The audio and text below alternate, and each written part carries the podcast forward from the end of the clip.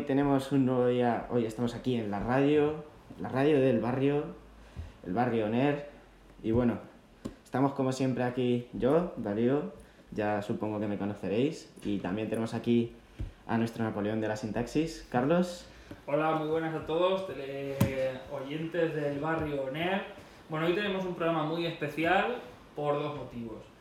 Uno de ellos es que se conmemoró el día 13 de febrero, el Día Mundial de la Radio, entonces estamos de celebración. Es el día en el que se dio visibilidad a un medio que ahora parece que está en declive, pero que sigue formando parte de la vida de todos. y también tenemos otro motivo muy especial, se ha escuchado en el instituto estos días, uy, es hoy el día, pues entrevistar a alguien especial, y ya os prometimos en el último programa que iba a venir alguien especial y vamos con un jefe. Bueno, tenemos con nosotros al jefe de los jefes, el que gestiona el caos, el que hace que todo esto no se caiga. Ventura, muy buenos días.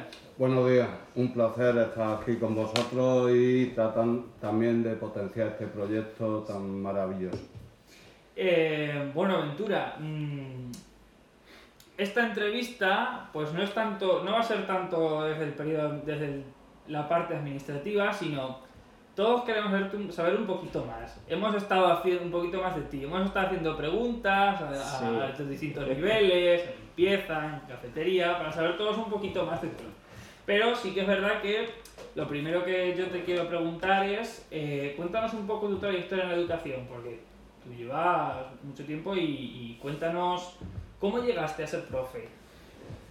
Pues sí que llevo bastante tiempo, eh, desde 1989, es decir, 32 años ya, casi.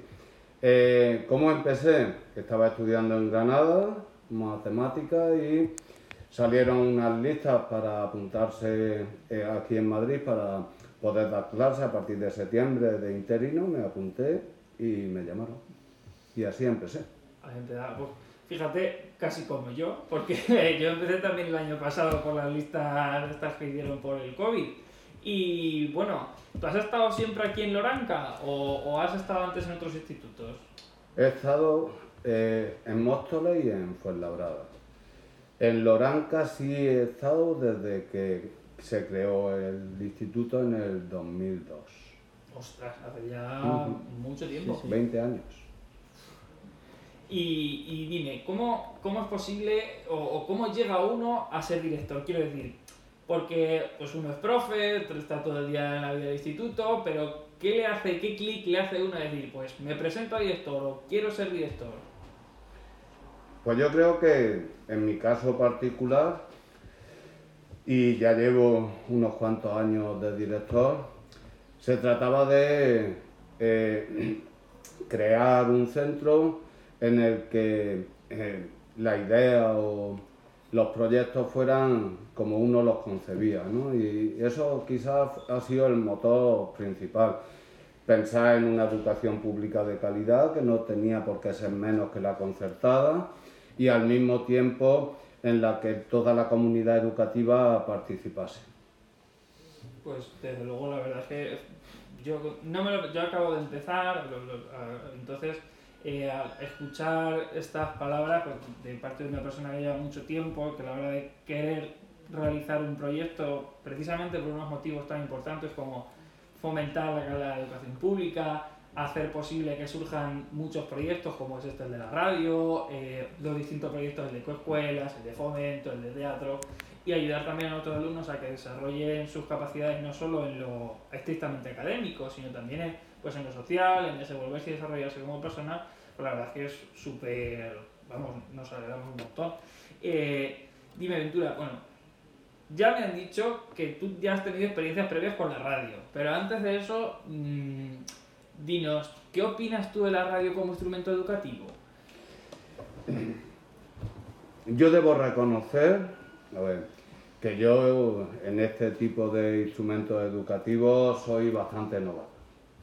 Sí creo que puede ser un instrumento esencial para determinadas competencias y que en el tema de los idiomas y en el tema del Departamento de Lengua y Literatura, pues será seguramente un instrumento que a partir de ahora eh, se potenciará bastante, sobre todo eh, la capacidad de expresión, ayudar a la oratoria, etcétera, bien, usando bien el instrumento, pues puede ser, digo, genial. En lo demás, sí, a mí ahora escucho menos, pero sí me ha gustado siempre escuchar la radio. Por la noche o por la mañana cuando vengo conduciendo o por la noche antes de hora 25 casi siempre la escuchaba. ¿no? Entonces, en ese sentido, bastante buena relación con este mm. instrumento. Bueno, como te he dicho antes, la entrevista era un poco especial, todo el instituto estaba un poquito eh, pendiente, entonces hemos querido ver por distintos niveles, distintas partes del INSTI, qué preguntas te querían hacer. entonces vamos a empezar un poco por, por los profes, en el claustro de profes. Y entonces en el claustro de profes ha surgido la pregunta de eh, si has hecho radio alguna vez. Yo hacer radio no. Bueno, sí, cuando estaba estudiando eh, el BUC, sí que teníamos un programa de radio que se hacía a través de la megafonía del colegio y en el que eh, había distintas secciones y sí que alguna vez lo usábamos. Eh, también, aparte de radio, teníamos un periódico allí, en el colegio. La verdad es que con distintas secciones, sobre todo la que más molaba era eh, la deportiva que la llevaban unos compañeros y os podéis imaginar, los titulares son parecidos a los del chiringuito. Pero, en, en, la radio también bien, poníamos música, hacíamos entrevistas. Bueno, era una manera de tener una mayor comunicación dentro del colegio porque estábamos internos. Y bueno, nosotros realizamos algo parecido, este año estamos con lo de comentar los distintos proyectos que hay en el centro. Hoy hemos traído al director de todos los proyectos, al, jefe de los jefes. Em, pero luego hay eh, aquellos que están empezando, los que no se conocen todavía los proyectos, los que acaban de llegar, no se ubican. Estos chiquitines de primero de la ESO me preguntan, por ejemplo, ¿alguna vez al ver a los alumnos, o incluso a ellos, que son los más pequeños, echas de menos tu etapa educativa, echas de menos volver a, ese no tener problemas, a, jugar, a juguetear con los compañeros? Pues si os digo la verdad, sí, ya teníamos ganas, o tenía ganas de, dejar la dirección. Eh, y la íbamos a dejar, lo que pasa es que por diversas circunstancias, pues seguramente renovemos algún año más. Pero si yo me quisiese jubilar, me queda ya poco, si puedo, eh, dando clases. mi vocación y yo creo que no se puede ser un buen director o un buen miembro del equipo directivo si no siente esa pasión por la enseñanza, por la realización de proyectos que incluyan a la mayoría de los alumnos, por una educación inclusiva de calidad. Eh, fomentando los idiomas, como hemos hecho nosotros aquí, o el tema de las nuevas tecnologías, ¿no? Eh, que, que, gracias a eso, pues durante la pandemia nos ha permitido las conexiones online diarias y con todos los alumnos, ¿no? Si, si, sin esa vocación, esos sentimientos, no creo que se pueda dirigir bien un centro. Claro, esto es una pregunta que te haré más tarde que entraña su dificultad. ¿Cómo fue ser director durante el, absoluto caos que fue la pandemia? Pero ahora vamos con una pregunta de la cafetería. Dice, seguimos con el ámbito de volver a, ser pequeños. ¿Qué plato te recuerda a tu infancia? O, o si piensas en, ser niño, ¿qué comida dices, ostras, esta comida, este sabor, este olor, me recuerda cuando yo era niño de, mi madre o, de, o del cole o de no lo sé. Pues en ese sentido yo distinguiría, ¿no? Mm. Entre mi casa y eh, el internado, porque yo desde los 11 años para poder estudiar estuve interno y entonces solo iba a casa en Navidad, Semana Santa y el verano, ¿no? Mm. Entonces, distinguiría entre, ya digo, mi casa, pues mi casa lo que yo más recuerdo es el desayuno, eh, como se dice en Andalucía, un hoyo con aceite o una tostada con aceite y melón. porque sí, yo de pequeño era melonero. y entonces, en el internado, pues disfrutábamos cuando había pollo asado. Fíjate si disfrutábamos que algunos hacían un bocadillo de piel de pollo. ¡Ostras! Es decir, era como el plato, el- el- el- la excelencia ¿no? de la cocina. Y los de segundo de la ESO, por ejemplo, nos preguntan, ¿qué te hubiera, a lo mejor es una pregunta que no te has planteado, pero ¿qué te hubiera gustado ser si no hubieras sido profe?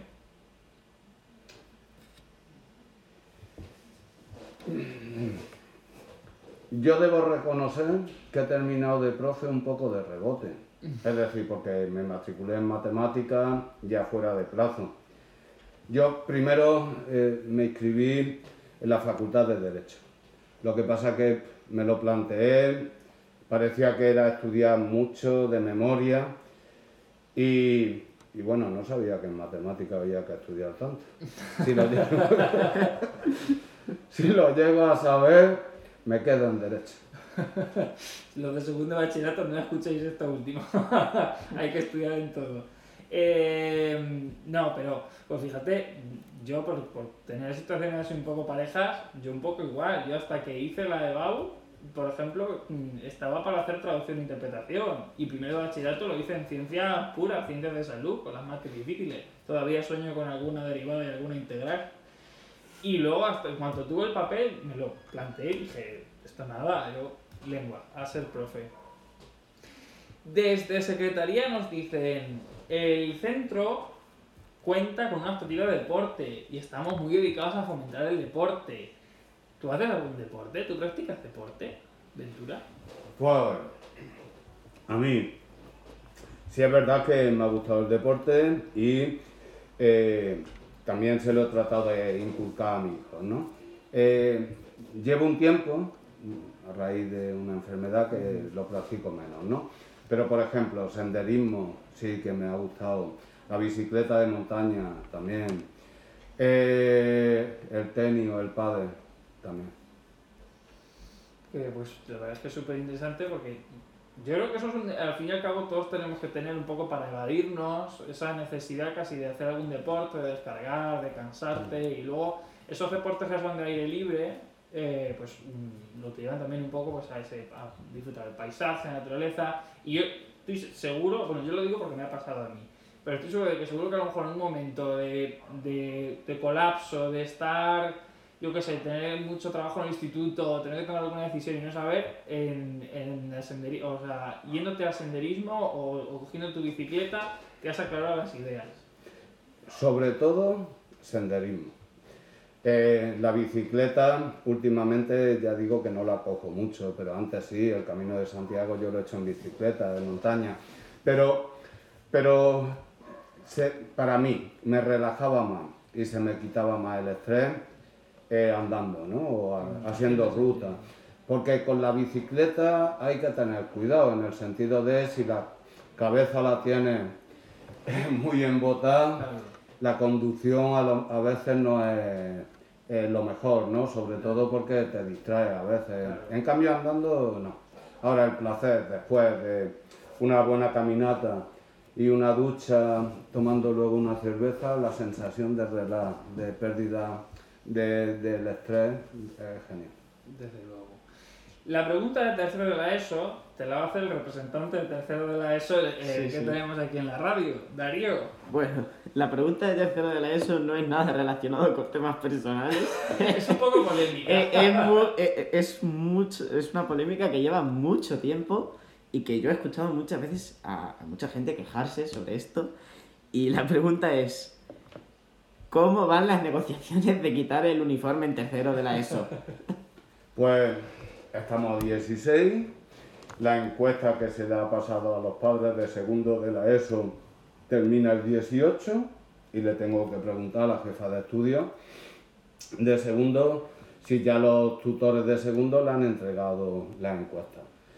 Una vez que sepamos el resultado de la encuesta, y puedo asegurar que no he visto todavía nada, ninguna, eh, pues con ese resultado iremos al claustro y al consejo escolar para tomar la decisión más oportuna. Vamos a respetar la decisión de los padres. Vale. Desde limpieza, por ejemplo, nos preguntan, ¿tienes un rincón favorito? ¿Un sitio al que vas? mm, Nos has comentado antes lo de senderismo, pero un sitio al que vas, yo qué sé. Yo, por ejemplo, en, en mi pueblo sé que cuando voy a ir a mi casa, eh, me bajo a mi campo. Entonces, en mi campo, estoy allí tranquilamente, me, me- me despejo un poco. Eh. ¿Tienes tú algún rincón favorito? A ver, en Madrid, cuando vivía en Madrid, porque hace unos años me vine a Fuenlabrada, mi rincón favorito sí era el teleférico de la Casa Campo. Es decir, vivía cerca, en Aluche, y cuando estaba, pues cogía el coche, lo dejaba lleno y, y me daba una caminata, ¿no? Por la Casa Campo. Aquí en Fuenlabrada, bueno, vivo cerca de La Hoya y también hay otro parque, otro parque que, que también tiene algún banco que mira al campo, que cuando tengo que pensar o cuando estoy estresado, a veces me voy allí por la tarde. Nuestros chicos de cuarto de la ESO eh, nos preguntan eh, qué es lo mejor y lo peor de ser director. Lo mejor es la satisfacción de ir consiguiendo conseguir aquellas metas por las que uno se presentó a ser director. Que los proyectos avancen, que la, la idea que teníamos, sobre todo de potenciación de idiomas, nos consiguiesen la sección lingüística de francés y bilingüismo en inglés. El tema de, de las nuevas tecnologías, pues el proyecto de innovación que nos permitió ya empezar comprar tablets para, y luego hemos, se ha respondido a la pandemia de esta manera. Eso es lo mejor, los proyectos. Es decir, y luego la sensación de que gracias a esos proyectos, pues es una educación de calidad que reconocen los alumnos en la mayoría de las encuestas. Lo peor, pues los problemas que surgen a diario y que te llevas a casa. Problemas de todo tipo, De todo entre compañeros, entre eh, de alumnos, de padres, es quizás lo peor. Nuestros chicos de primero, ah, hablando de eso de ser lo mejor, lo peor de, de, de, de ser director, nuestros chicos de primero de la ESO preguntan ¿cuál ha sido la cosa más rara que tú has visto en tus 20 años en Noranca? Si se puede contar, claro. Cosa más rara. Una vez eh, vino un padre preocupado. ¿Por qué? Pues porque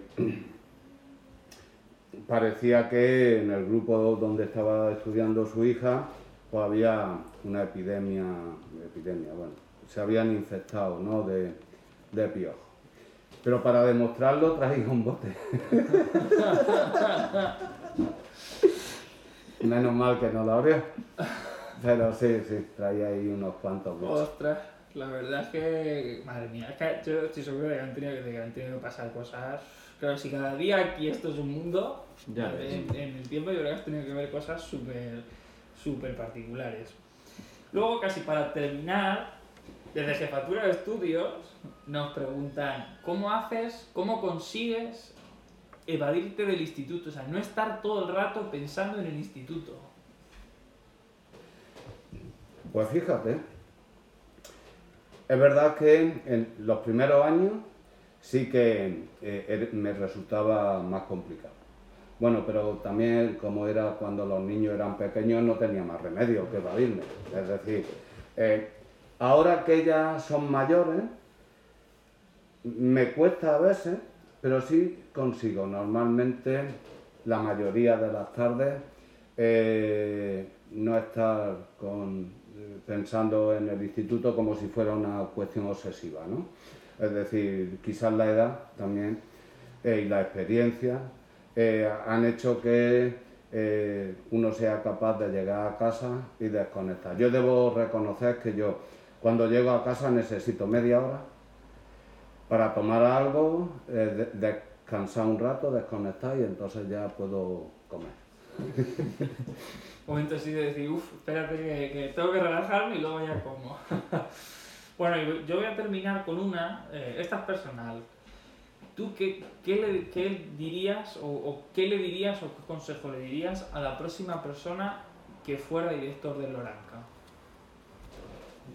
mi consejo es que, que sienta la educación con pasión, es decir, que, que le guste la enseñanza. En el momento que, que a alguien le gusta la enseñanza, es obvio que es- tiene que implicarse en proyectos. Si a uno le gusta la enseñanza, cuando la pandemia, eh, desde luego eh, se vio la necesidad de estar en contacto con los alumnos. ¿Cómo no íbamos a estar en contacto cuando el confinamiento? Por eso eh, se secuenciaron las tareas, se dijo que al menos una vez el profesor se conectara con los alumnos en aquella ocasión y luego pues se articuló el sistema para que durante las clases semipresenciales fueran eh, las clases, digo, pues se pudieran dar de una manera óptima, ¿no? En ese sentido debe sentir, sentirlo, debe ser una pasión, ¿no? Sobre todo conseguir eso, una educación de calidad. Pues con estas palabras terminamos. Muchas Esperemos gracias. que nos escuche el próximo director de Loranca, si está aquí o si está por venir. Esperemos que, no, que nos escuche y que entienda algo que yo creo que debemos entender todos los profesores, y es que efectivamente esta profesión debe ser una pasión, debes tener una vocación de querer ayudar a, a Sí. nuestros chicos. Y, y Ventura, muchísimas gracias por venir y por, por esta entrevista tan, Muchas- tan personal, tan, tan abierta. Sí. Vamos, no te has cortado en nada. Muchas gracias a vosotros. Un placer. Bueno, radio oyentes del Barrio NER, sabéis que podéis seguir mandándonos vuestros audios eh, a elbarrioner.com y os esperamos en el próximo programa. Bueno, ya solo queda decir, la radio del barrio, el barrio NER, la radio que te hará crecer.